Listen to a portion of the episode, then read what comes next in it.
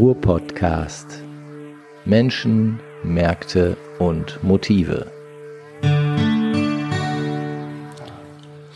Ja, ihr seid beim Ruhr-Podcast. Mein Name ist Frank Zepp Oberpichler. Wir sitzen im wunderbaren Duisburg. Wir haben keinen Regen heute. Ich muss immer so über die Schulter schauen, weil ähm, das ja für viele Ruhr-Podcast-Hörer mittlerweile entscheidend ist, welches Wetter wir haben bei der Aufnahme. Und heute haben wir es trocken. Wir sitzen ja auch im Trocknen. Es ist warm bei uns in Duisburg. Und die Welt liegt da nieder und laboriert an diesem komischen Biervirus, der sich hier so Genau, umtreibt. und die kaufen alle auch wie verrückt Hamster. Ich verstehe es nicht. Ich verstehe das auch nicht. Der Witz war, am Samstag war ich übrigens einkaufen bei Edeka, habe mir drei Tüten Nudeln in meinen ähm, Einkaufswagen gesteckt und bin angepöbelt worden von einem Typ, etwa 30 Jahre, irgendwie, was das denn soll, ob ich nicht noch mehr kaufen will. Ich wollte, aber es war nichts da. also für drei Tüten Nudeln wird man heute schon beim Edeka angemacht. Ich finde das nicht gut, aber das ist gar nicht unser Thema. Wir haben heute ein ganz anderes Thema. Annika, erzähl doch mal was zu dem Thema, was wir vielleicht heute haben. Ich finde es erstmal großartig, wie du dieses Thema jetzt eingeleitet hast. ja, mit, mit Ich Corona. versuche jetzt auch eine, eine, Nudeln. Brücke, genau, eine, eine Brücke zu schlagen. Ja, Brücke schlagen ist Moment. auch, die Brücke ist doch ein Bauwerk, oder? Ja, Edeka ist ja auch meistens in einem Bauwerk. Ist das so? Ja, und es geht heute tatsächlich um Immobilien. Und In da- gewisser Weise geht es um Immobilien. Richtig, und dazu haben wir äh, einen Gast eingeladen, und zwar ist das die Miriam Beul.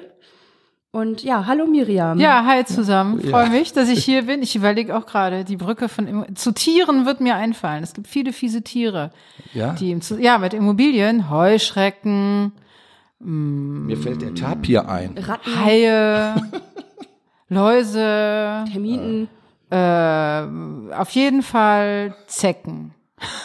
Aber nicht Nudeln.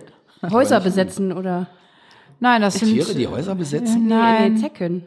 Ach so. Heuschrecken. Also die das sind die das sind immer die Immobilieninvestoren oder die Makler mit Ja. gemeint. Die die kriegen ganz fiese Tiere immer. Die sind böse. Ja, die sind böse. Ja, aber vielleicht erzählst du unseren Zuhörern mal, was du genau machst, warum du denn hier bist. Wa- äh, Darf ich vielleicht so, vorab ja. da was zu sagen? natürlich. Weil, was viele ja nicht wissen, ähm, Miriam und ich, wir kennen uns schon seit über 30 Jahren. Ach, auch wenn wir uns davon etwa 29 Jahre nicht gesehen haben. Stimmt. Wir haben nämlich zusammen studiert und ähm, trafen uns dereinst in einem Seminar bei Trakel oder äh, ähm, über, Über Trakel. Trakel. Ja, nicht genau. bei, Tra bei Tra- Trakel war ja schon tot zu der Zeit. Ja, Trakel war leider.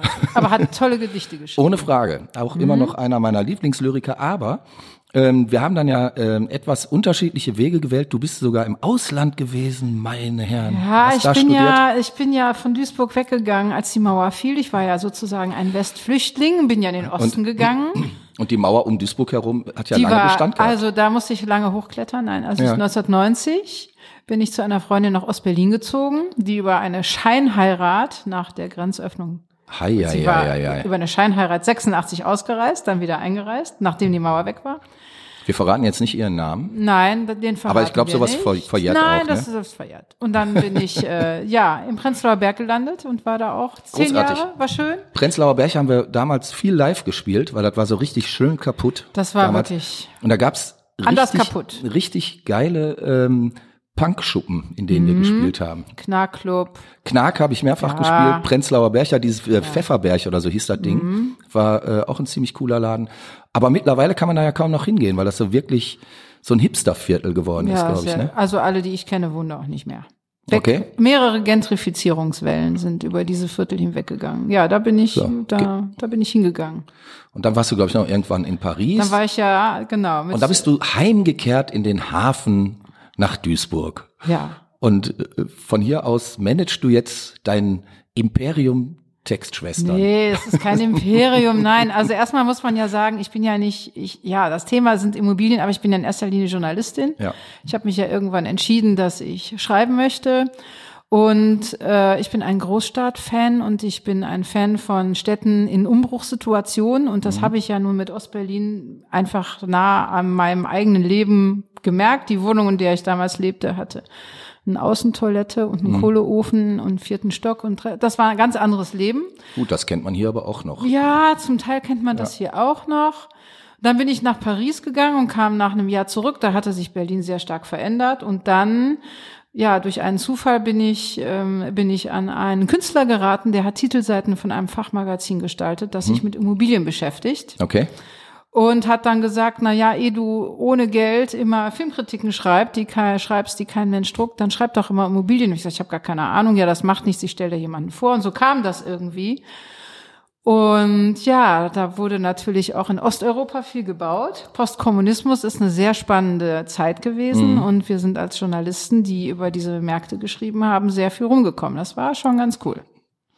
Und also ich bin, natürlich fragen mich Leute auf der Party, was machst du mit Immobilien? Also Mhm. ich bin Journalistin, aber ich habe mich auf dieses Thema spezialisiert. Ja. Und als solches hast du ja auch in Duisburg zumindest ein eigenes Format aufgebaut, Let's Mhm. Immo Talk. Ähm, wie, wie ist es dazu gekommen oder was ist die grundsätzliche Idee dahinter? Ja, Let's Immo Talk äh, ist ein, ein Baby von einem Immobilienunternehmer, der bis vor kurzem hier auch noch ansässig war. Das Unternehmen gibt's hier immer noch, das ist die Aurelis. Ja. Und äh, der damalige Geschäftsführer hat gesagt, es ist furchtbar, dass eigentlich Duisburg sehr, sehr viel spannende Flächen hat, sehr viel spannende Projekte und ganz tolle Akteure und aber auch noch ein bisschen Know-how von außen gebrauchen könnte. Es gibt einfach äh, ganz viel schlaue Leute in dieser Immobilienwelt, die unterschätzen Duisburg chronisch. Und die möchte ich gerne hier hinholen. Und dann haben wir zusammen überlegt, wie könnte man das machen? Und haben dieses, äh, dieses Talk-Format entwickelt. Ähm, das heißt, äh, Let's Immo Talk ist gesponsert worden von ihm und ich habe das moderiert und habe auch die Themen und die Speaker äh, gesucht. Ganz toll im Museum DKM hier in Duisburg. Fantastische Gastgeber. Es waren ganz großartige Abende mit verschiedenen Schwerpunktthemen. Wie viele Formate hat es bisher gegeben? Oder wie Äh, es gab Folgen? jetzt drei. Es gab einmal Okay. eins zur Frage, warum internationale Investoren nach Duisburg kommen. Da hatte ich Hemsö mitgebracht, Mhm. eine, ein Pfle äh, eine Pensionskasse aus Schweden, milliardenschwer. Die legen erspartes Geld von ja, von allen möglichen Menschen, also gerade auch von Lehrern und Leuten im öffentlichen Bereich, weltweit in Immobilien an. Okay. Und denen gehört hier in Duisburg das Lanuf und äh, sechs Ah, ja. Pflegeheime von Helmich.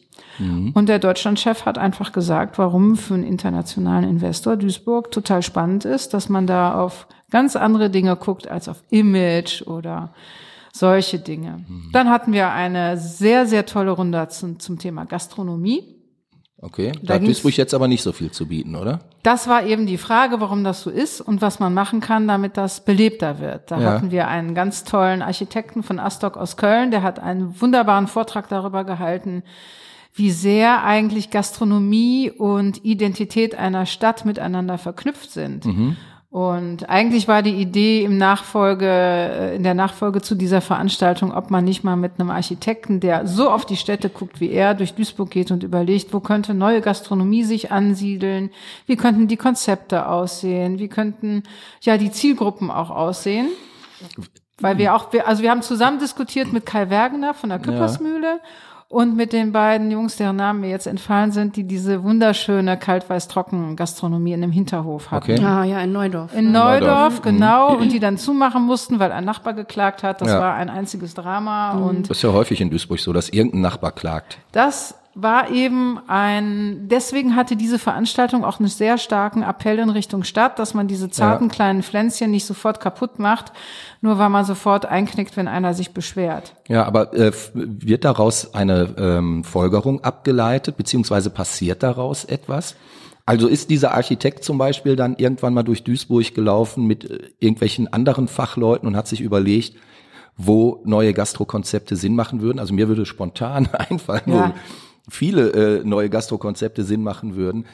Ähm, oder hat man ähm, den, den Leuten, die dieses, ähm, wie ist nochmal, kalkweiß trocken oder so? Kaltweiß trocken. Hm? äh, ähm, hat man denen was anderes angeboten, eine Alternative angeboten? Also kann sich aus so einer Diskussionsrunde heraus eine, eine echte Hilfe für die Region oder für die Stadt entwickeln? Also Entwickeln sich Projekte möglicherweise? Ich glaube, das Kaltweiß-Trockenformat ist zwischendurch woanders untergekommen. Die Akteure haben sich, ich, mir fällt jetzt nicht mehr genau ein, wo sie weitergemacht Ich haben. glaube im Fino. Die oder haben so. im Fino, genau, die haben im Fino Ah, was okay. gemacht. Ich glaube, dass ihnen aber noch eine richtig neue Fläche fehlt. Und eigentlich ist das eigentlich, weil du danach gefragt hast, Frank, das ist eigentlich das Tragische. Dass es da keine weiteren Aktionen gab, weil der Immobilienunternehmer, dem das auch wichtig war, weil er gesagt hat, ich kriege ja auch Geschäftsbesuch Ja. und ich weiß gar nicht, wo ich hingehen soll. Genau. Der ähm, ist in anderer Funktion jetzt unterwegs und ich mit dem Nachfolger habe ich noch nicht gesprochen. Das wäre toll, wenn eigentlich ja wichtige Akteure ja sich zusammenfinden würden Ja. und der Stadt da helfen würden. Ähm, wenn man mal von der Wirtschaftsseite guckt, muss man sagen, dass es natürlich auch ähm, Systemgastronomie gibt, die auch kommen könnte, die helfen würde, aber die halten Duisburg für nicht wirtschaftlich stark genug. Die sagen, die Leute geben nicht genug Geld aus oder sie kennen vielleicht auch die Zielgruppe nicht. Vielleicht haben sie auch nur Vorbehalte, ich weiß es nicht. Vielleicht geben die Leute hier aber auch nicht genug Geld aus, weil es ähm, gar nicht angesagt ist, hier auszugehen. Ne? Ja. Also ich, ich kenne viele Leute, die ähm, gut, die, die ihren Radius vielleicht ein bisschen weiter fassen als Ja. jetzt so der, der übliche Duisburger. Die gehen halt nicht in Duisburg aus. Ja, aber so der Innenhafen oder so ist, also ich persönlich muss, ich bin ja Duisburgerin, ich muss sagen, ich wollte letztens in den Innenhafen gehen, in, in eine Systemgastronomie. Ich wollte einen Tisch reservieren für freitagsabends. Da sagten nix. die mir, wir reservieren keine Tische. Und ganz ehrlich, ich bin woanders hingegangen. Also ich weiß nicht, ich kann das überhaupt nicht einschätzen, wie es da ist. Ich wollte mal hingehen, aber daran ist es dann am Ende gescheitert. Bei den Innenhafen empfinde ich eigentlich immer noch als schön, so Der ist auch Ausgehen. schön. Und ich muss jetzt natürlich äh, eine Lanze brechen für die Küppersmühle, für den Kai, äh, den ich äh, als Menschen ganz, ganz toll finde. Das Konzept finde ich, äh, finde ich super, was der einen, äh, einem bietet. Und man muss auch schon Wochen im Voraus äh, einen Tisch reservieren, sonst kriegt man keinen Platz. Und dass er so eine Nachfrage hat, zeigt eigentlich, dass diese Form der Gastronomie in Duisburg ähm, ankommt. Man sagt ja immer, die Duisburger hätten entweder zu wenig Geld oder sie würden einfach Preis-Leistung kritischer einschätzen als, als Menschen aus anderen Städten. Und äh, der Kai ist das lebende Beispiel dafür, dass das richtige Angebot einfach gemacht werden muss und dass das eigentlich falsch ist zu sagen, dass der Duisburger nur billig essen gehen will. Das glaube ich nämlich nicht. Ich glaube grundsätzlich, dass es in jeder Region ähm, immer auf das richtige Angebot ankommt, weil der Mensch an sich geht doch gerne raus. Also ähm, es gibt natürlich einige Leute, die sich am liebsten zu Hause einschließen, aber ich sag mal, streng genommen sind wir doch Gemeinschaftswesen oder Gesellschaftswesen und wollen doch auch raus und wollen ja auch ein bisschen was erleben. Ähm, die Frage ist halt immer nur, wo gibt es solche Angebote, ne? Und, und wo kann man hingehen? Also, wenn du dich erinnerst, als wir hier noch Studierende waren, hatten wir Vor vielen vor Jahren. vielen, vielen Jahren, ja.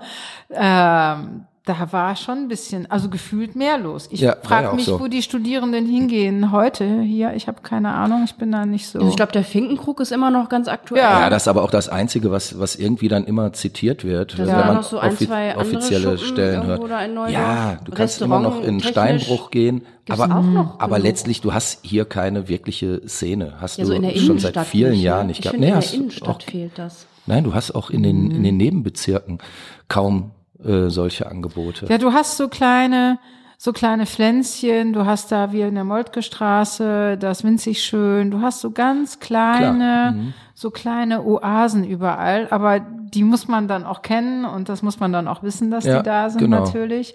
Aber ich frage mich halt, was die Jungen machen, wo gehen die hin? Ne? Das ist Gehen die überhaupt noch raus? ja keine Ahnung. Oder sitzen die zu Hause ich und. Ich weiß drücken nicht, auf ihrem warum mich alle Handy jetzt hier so angucken. Ich bin auch schon 31. So jung Ach bin so. ich auch nicht mehr. 30 ist Na ja nix. ist ja gar nichts, mein Ist ja Gott. gar nichts. 31. Ja, also ähm, das war die Frage an dem Abend, ob Immobilienentwickler, ob die da äh, einen Beitrag zu leisten können oder wenn Leute kommen, die bestehende Flächen umwandeln, ob man da nicht äh, innovative Gastro äh, Angebote auch nach Duisburg holen kann. Ne? Da gab es aber, ich muss sagen, als äh, Quintessenz ein sehr großes Fragezeichen an dem Abend. Alle haben es bedauert, dass es nicht genug gibt, aber so die super heiße Strategie, außer von dem Architekten, der gesagt hat, liebe Leute, der hatte eine schöne Idee, das muss ich noch sagen. Wir können, ihr müsst euch eure Erdgeschossflächen anders ansehen und schaut euch doch mal Plätze an. Und dann kamen wir auf diesen Marktplatz in Neudorf am Ludgeri-Platz. Ja. Und hat gesagt, warum muss das ein Parkplatz sein? Warum kann man nicht diesen Asphalt aufbrechen, da einen Spielplatz und Grünflächen hinmachen und dann über alle Erdgeschossflächen, die rundrum sind, einfach neu nachdenken? Und das fand ich eine tolle Idee. Das war so ein Beweis, der hatte sich tatsächlich mit den Lokalitäten hier schon mal ein bisschen befasst und hat das als Beispiel genannt und gesagt, nimmt das Parken aus der Stadt weg. Das sagen übrigens äh, viele Städte. viele, Kann man ja. schön in Mhm. Kopenhagen, Kopenhagen sich äh, Ja, die Dinge machen diesen angucken. Parking Day auch, ne? Ja, ähm, es gibt einfach äh, wunderbare Ideen, wie sich Städte verändern, wenn du überirdisches Parken wegnimmst und den Menschen diese Plätze zurückgibst. Ja. Und da kann auch Gastronomie, Gastronomie und Platz, das ist ganz eng miteinander verknüpft. Da muss man nur nach Italien fahren. Ja, klar. Und äh, das funktioniert. Ne, der Dellplatz mit der Gastronomie funktioniert auch. Warum schafft man nicht neue Plätze und dann eine neue Aufenthaltsqualität? Vielleicht, also das war seine Idee, dann kommen Gastronomen. So Ja. wie es jetzt aussieht, da kommt keiner. Ich glaube, den Duisburgern ihr Auto wegnehmen ist ganz, ganz schwierig. Nee, ja, das ist, glaube ich, generell. Also ähm, letztlich geht das, glaube ich, immer. Also man, man, man muss halt nur eine Alternative anbieten. Also man kann den Duisburgern das Auto wegnehmen, dann muss aber der ÖPNV wirklich gut funktionieren. Ne? Und äh, das tut er halt in vielen Bereichen nicht. Muss man ja auch sehen. Und es muss attraktiv sein. Ne? Also wa warum, warum ähm, gibt's hier nicht solche Angebote, dass man für 2,50 oder so 24 Stunden durch, durch Duisburg oder sonst wie fahren kann? In Berlin geht's ja zum Beispiel auch. Das ist Kosten- Wahnsinn, wie weit du da mit kleinem Aber so Geld ein kommst. Stundenticket gibt's auch mittlerweile. Luxemburg zahlt man jetzt gar nichts Ja, mehr. das stimmt. Das habe ich auch Ja, gehört. Super. Gibt ja auch hier Monheim, ne? Da zahlst du doch auch nichts für einen ÖPNV. Ja. Also es gibt, es gibt ja unterschiedliche ähm, Ansätze und ähm, die, die Frage ist, inwieweit es sowas hier, äh, ähm, inwieweit sowas verfolgt wird tatsächlich und dann auch ähm, nicht nur darüber nachgedacht wird, sondern auch in die Realität übertragen wird. Da sehe ich hier häufig ähm, ja, das das größte Manko. Ne? Es gibt viele Menschen, die sich Gedanken machen. Es gibt Leute, die Ideen haben.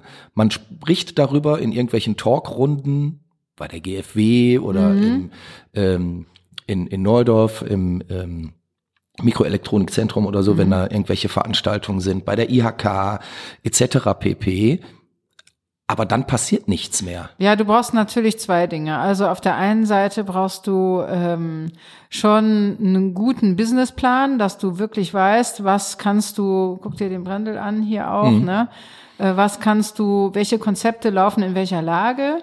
Dann brauchst du einen Unternehmergeist. Es gibt ja auch eine riesige Krit- Kritik, dass die ganze Metropole Ruhr einfach zu wenig Gründerspirit hat. Das Ja, ist ein äh, grundsätzliches äh, Thema, das mit der Geschichte der Region vielleicht zusammenhängt, dass es zu wenig Mutige gibt, die sagen, sie versuchen was. Und dann natürlich, ja, dann muss natürlich auch die, das ganze Genehmigungstheater, alle haben Angst, weil Nachbarn klagen wegen Außengastronomie und wir haben den Klimawandel, wir haben eigentlich den Wunsch der Menschen, dass sie länger draußen äh, sein wollen im Sommer abends und wir haben aber einfach Nachbarn. Und wir haben dieses NIMBY-Problem auch bei klassischen Projektentwicklungen, also bei überall da, wo Innenstädte verdichtet werden sollen für mehr Wohnraum. Und du hast diese Not in my backyards, die Nachbarn, die schon da sind und die Entwicklungen verhindern. Ein mega Riesenthema, das vielen Städten einfach zu schaffen macht. Bei uns sind das die kleinen kleinen Gastropflänzchen, die nicht ans Blühen kommen wegen dieser Mentalität. Und in den großen Städten sind es ganze Stadtquartiere, die nicht entwickelt werden können, weil, weil Nachbarn das nicht wollen. Okay. Aber dann zieht man doch nicht in eine Stadt, oder? Also man weiß doch, Das sind ja da- die, die schon da sind und die wollen keine Veränderung.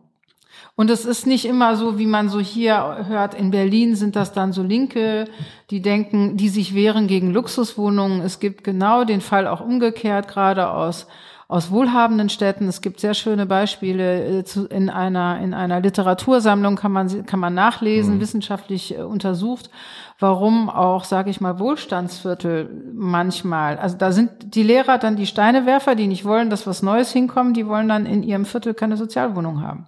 Ja, gut. Also diesen umgekehrten Reflex gibt's auch, äh, obwohl alle sagen, ja, wir wollen eine gemischte Gesellschaft sein. Und aber nicht bei wollen- uns. Aber Ist ja, ja, ist ja eine andere Form von Cocooning, oder? Man Ja. igelt sich ein in, in der Pelle, die einem passt. ja, genau. Und man, man hat Angst vor irgendeiner Form des Fremden. Mhm. Und das ist aber doch typisch für uns Deutsche, oder? Also das sehe ich momentan ja überall. ja, Also Angst ist doch allgegenwärtig und ähm, ich kenne ja noch diesen alten Spruch, Angst ist ein schlechter Ratgeber. Ähm, wenn man jetzt mit dieser Angstbrille mal auf bestimmte Themen schaut, muss man sich ja wirklich fragen, wie soll das überhaupt geändert werden? Ne? Ja, in Bezug auf Städtebau ähm, glaube ich, dass, ähm, dass vielleicht die Standorte, die sich, äh, die sich selber zu schlecht einschätzen, die größten Ängste haben. Also ich habe einen ganz spannenden, äh, ganz spannenden Dialog mal mit begleitet. Da ging es äh, um die Frage, wie können denn Frankfurt und Offenbach näher zusammenrücken. Und Frankfurt und Offenbach ist ein bisschen wie bei uns die Rhein- und die Ruhrschiene.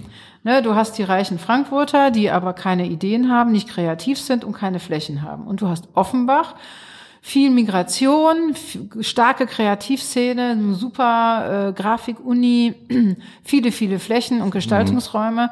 Und da hat das Urban Land Institute, das ist eine weltweite Non-Profit-Organisation, die Veränderungsprozesse in Städten mitbegleitet, mal so ein, so ein Labor, so ein wissenschaftliches Lab gemacht und hat mit, mit Stadtentwicklern, mit Wissenschaftlern und mit Akteuren aus beiden Städten überlegt, wie können denn Frankfurt und äh, Offenbach näher zusammenrücken. Weil die einen haben die jungen Menschen und die Kreativität und die anderen haben die Kohle und den Platz nicht. Und da kann man sich eigentlich für unsere Region ganz viel abgucken. Also das fände ich eigentlich toll, weil du hast mich ja gefragt, Ja, klar. wie kann man äh, wie kann man da vorandenken? Ich glaube, das müsste man auf einer größeren Ebene machen und einfach sehen, äh, die Metropole Ruhr ist viel grüner als alle denken, die ist viel jünger als viele wissen, die ist viel kreativer und die Rheinschiene hat überhaupt keine Flächen mehr. Ähm, ist sehr saturiert und eigentlich können die beide genauso wenig ohne einander wie Frankfurt und Offenbach. Und es gibt zwischen Frankfurt und Offenbach die gleichen Vorbehalte. Keiner will das auf dem Nummernschild stehen haben, keiner will die gleiche Vorwahl haben wie Offenbach. Das ist so totales No-Go. Und das ist so ein bisschen wie Duisburg und Düsseldorf. Und ich würde alle noch mitnehmen. Ich würde tatsächlich die Rheinschiene mitnehmen und die ganze, und die ganze Region Ruhr. Und da fände ich so ein Lab mit dem UI, das wäre für mich optimal, einen völlig neuen Dialog zu starten. Ich habe natürlich auch noch mal in das Buch von Herrn Laurin reingeguckt, der Ja, hat mit ganz vielen Sachen wirklich recht. Aber wenn man ein internationales Team, die gar keine politischen Aktien drin haben, die von völlig neutraler Seite wissen, wie sich Ballungsräume entwickeln oder sich entwickelt haben und dann mit Beispielen kommen. Und die hatten für Frankfurt und Offenbach sehr konkrete Pläne, wie man den ÖPNV harmonisiert, wie die Hochschulen besser zusammenarbeiten, weil die sagen, ihr seid ein Ballungsraum und äh, ihr habt diesen riesen Einflugsraum, äh, Raum, ihr habt den Flughafen, ihr seid international, ihr könnt ohne einander euch gar nicht entwickeln. Sowas fände ich spannend. Ja, können wir die nicht einfach mal einladen, dass Ja, die dann sagen, ja, hier, wir genau, machen ich das? schicke euch jemanden her. Es gibt Ja, auch schon vom. Julei, gibt es auch eine Region Rhein-Ruhr. Vielleicht muss man mit denen mal den, dieser, diesen Dialog starten Mhm. und sagen, dass es hier, dass das toll wäre, sowas hier auch zu machen. Aber das heißt ja letztlich, du sprichst dafür, dass man mal hier so den eigenen Pudding verlässt, sich mal, Unbedingt. Sich mal umschaut, wo funktioniert in der Welt denn was ordentlich und ähm, das dann auch überträgt. Ähm, Finde ich Ach, das, toll, Es ich, gab eine ich gut. Abschlusspräsentation auf der Expo Ja. dann. Und äh, da hatte dann der Bürgermeister, das ist der Umweltbürgermeister von Frankfurt, ein T-Shirt an, I love Offenbach. Und der und der ähm, Offenbacher Bürgermeister hatte ein I love Frankfurt T-Shirt an. Und da wurden die Ergebnisse präsentiert von diesem internationalen, äh, von diesem internationalen Expertengremium mit sehr konkreten Vorschlägen. Das war nicht nur Schlaue tun sich zusammen und machen mal einen Talk Ja, ja. und dann läuft alles weiter wie, wie bisher, sondern das war ein richtiger Maßnahmenkatalog. Fand ich toll. Okay. Ähm, wären solche Sachen denn oder solche Projekte, solche Entwicklungen jetzt laut deiner Erfahrung übertragbar aufs Ruhrgebiet? Würde ich mir total wünschen. Ich würde mir das auch wünschen, aber die Erfahrung zeigt ja, dass viele Projekte hier gar nicht zünden oder nicht ja, funktionieren oder schon die- im Vorfeld Na, abgewürgt wird. Ja, weil, weil ich glaube, es ist ein Riesenfehler zu meinen, dass man das aus eigener Kraft schafft. Ja. Man schafft es aus meiner Sicht ohne Hilfe von außen nicht.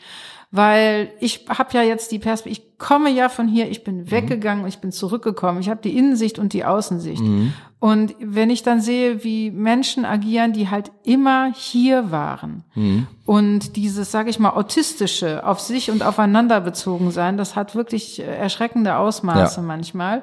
Und es ist wenig durchlässig für neue Ideen. Und die Gefahr ist, dass alles, was Neues abgestoßen wird und abgestoßen heißt Brain Drain. Die Leute gehen weg. Ja. Und das oft nicht ohne Grund. Ähm, und das ist einfach so fatal. Und wenn man sagt, äh, man, äh, man verargumentiert die Notwendigkeit des Wachstums oder der besseren Entwicklung auf einer übergeordneten Ebene, ohne dass die Bürgermeister sich die Köpfe einschlagen oder man der eine siedelt ein Unternehmen an und verkauft das dann als Standorterfolg, das ist so so wenig zielführend, mhm. so dass äh, neutrale Fachleute, die wären so schön uneingreifbar. Das fände ich eben toll, weil hier wird's immer im tagespolitischen Klein-Klein wieder klein gemacht. Man will es am Ende doch nicht. Man will eben doch nur für seine Stadt das Beste und der Nachbar interessiert einen nicht. Halte ich für eine Riesensackgasse.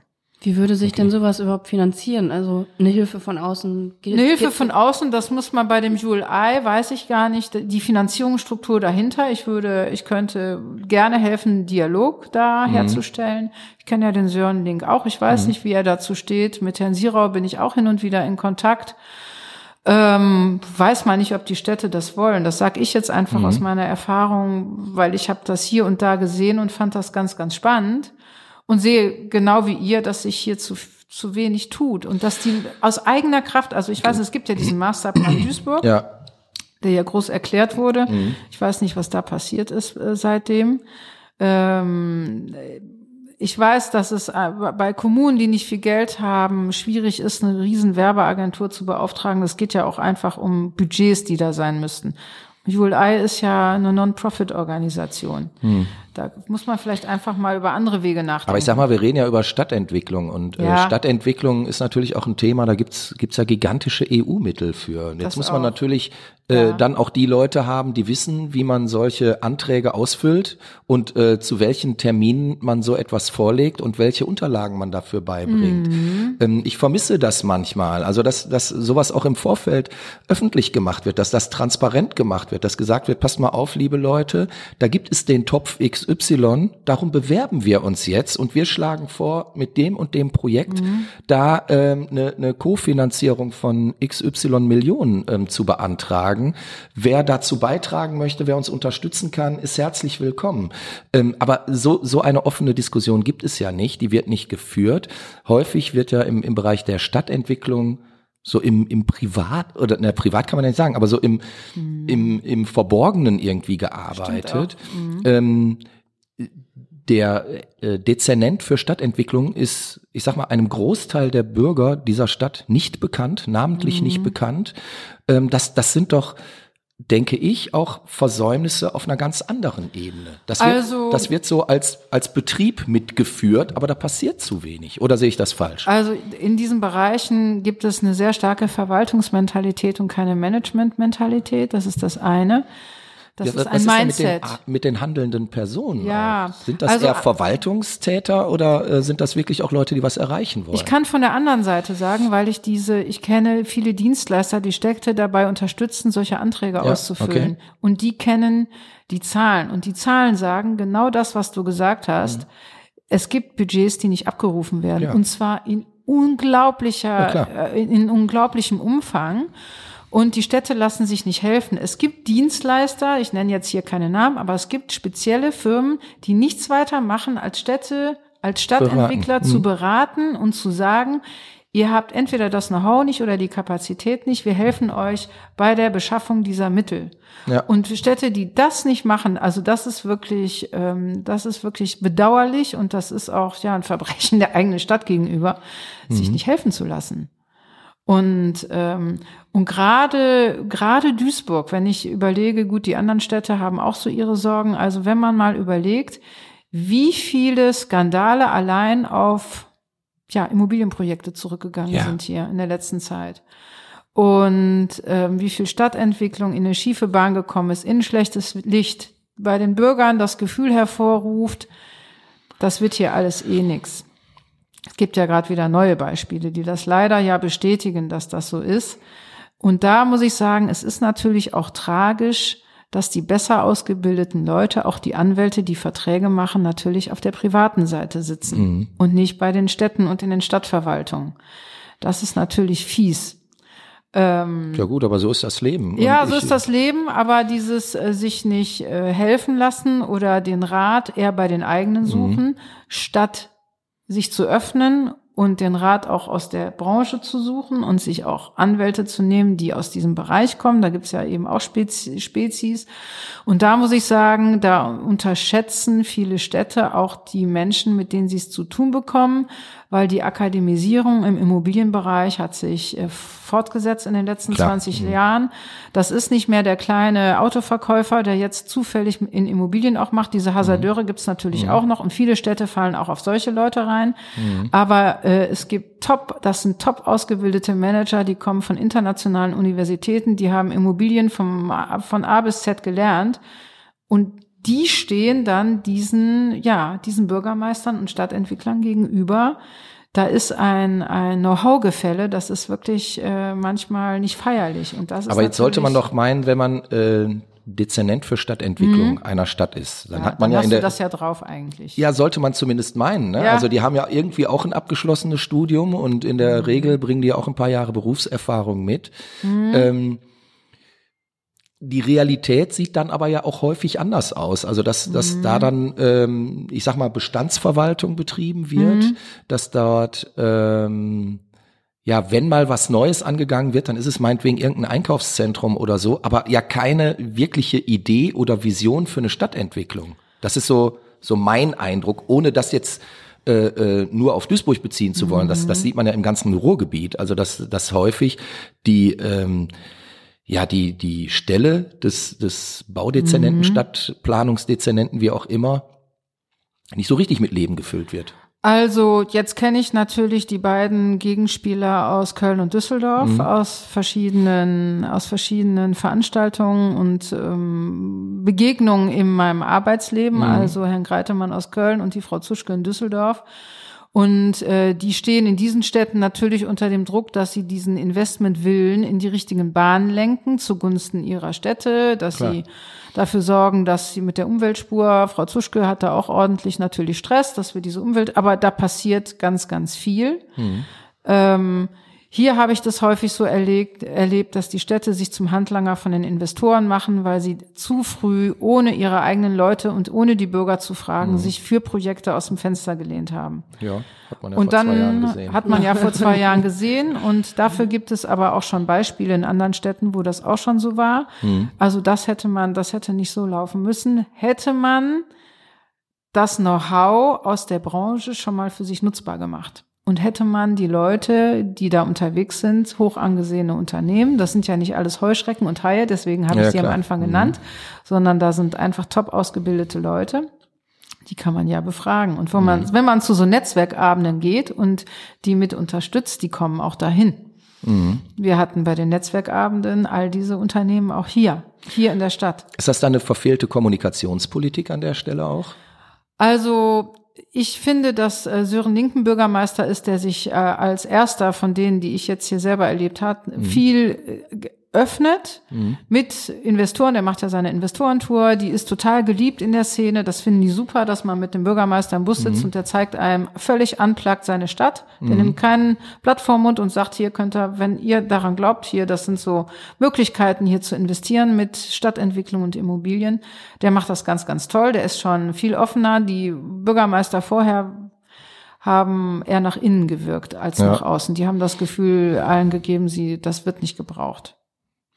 Da ist man ja auch immer noch davon ausgegangen, dass auch in 100 Jahren noch äh, Stahl gebraucht wird in ja. äh, ähm, riesigen Ausmaß. Und jetzt merkt man ja auch hier so langsam, mhm. dass die alte Industrie irgendwie dann doch so ein bisschen ausgedient hat und nicht mehr mhm. als der Job- und Arbeitsgarant dasteht, wie man es ja noch vor etlichen Jahren gedacht hat. Also mhm. streng genommen sind wir doch eigentlich äh, in einer ähm, Situation, wo es dringend angeraten ist, komplett umzudenken also äh, disruptiv nennt man das mhm. ja äh, auf Neudeutsch. Und ähm, ich vermisse an manchen Stellen tatsächlich da ähm, dieses Denken in eine neue Richtung, in eine neue ähm, Form. Also, also es bräuchte eigentlich ein völlig neues Storytelling ja. und ich glaube nicht, dass das von innen heraus entwickelt werden kann. Weil es gibt ganz viele Qualitäten, die lustigerweise wieder die Leute von außen viel mehr sehen als die Leute, die hier leben. Der berühmte blinde Fleck. Der berühmt, nee, der, wenn man mal sieht, wir haben jetzt gerade, also wenn man mal zum Beispiel sieht, Mülheim besteht zu über 50 Prozent aus Grünen und Forst- und Freiflächen. Äh, wenn man sieht, wie viel Lebensqualität, wie viel Sportmöglichkeiten es gibt, ähm, die Region vermarktet sich einfach grottenschlecht. Das ist ein Ja. Riesenthema schon immer gewesen und es äh, kommt überhaupt nichts von vorne. Also in der Börsensprache sagt man, es fehlt die Fantasie. Die Fantasie. Wer soll kommen von außen?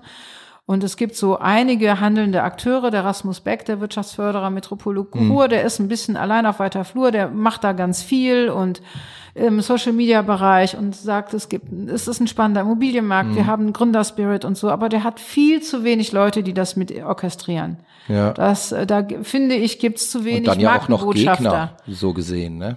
Und dann ja auch noch Gegner. Also die, Ja. wir haben hier unheimliche Kräfte, ähm, die einfach nur beharren wollen, die einfach, So äh, negativ.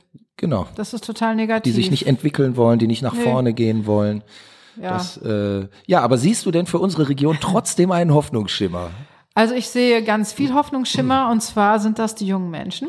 Das ist gut. Und das sind viele junge Menschen. Und da habe ich äh, mit verschiedenen Akteuren äh, zu tun, die da schon relativ neidisch aus der Rheinschiene nach oben in die Ruhrschiene gucken und sagen, die vielen jungen Menschen, die habt ihr.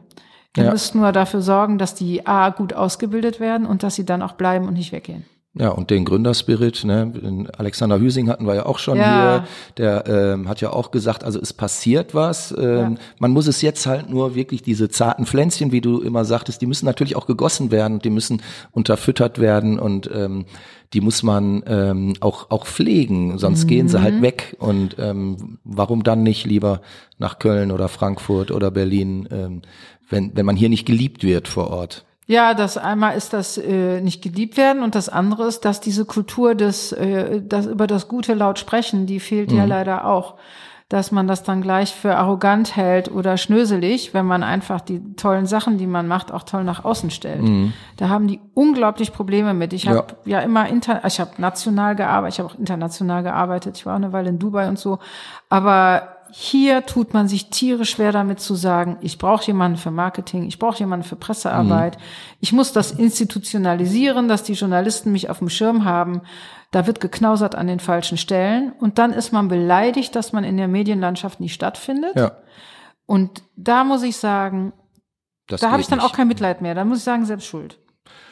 Das ist ein tolles. Ah nee, das ist gar kein tolles Schlusswort, das ist bescheuert. So, dann formulieren wir jetzt noch ein positives Schlusswort. Ich wollte ja auch sagen, das ist nicht das Schlusswort, was ich mir erhofft habe Wir haben von bei dir. Nudeln angefangen. Wir haben mit Nudeln Hören wir angefangen. mit Nudeln auf?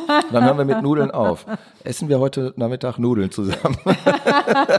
Gute Frage, auf jeden Fall. Hier in Duisburg. ja, dann gucken wir mal, wo ein Nudelhaus ist. Ich bin sehr gespannt.